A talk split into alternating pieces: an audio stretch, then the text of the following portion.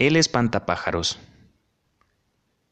Debes estar cansado de permanecer inmóvil en este solitario campo, dije en un día a un espantapájaros.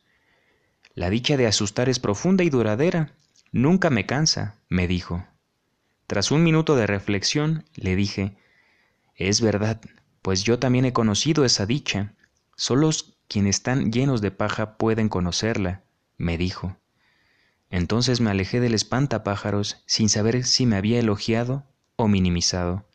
Transcurrió un año, durante el cual el espantapájaros se convirtió en filósofo, y cuando volví a pasar junto a él, vi que dos cuervos habían anidado bajo su sombrero.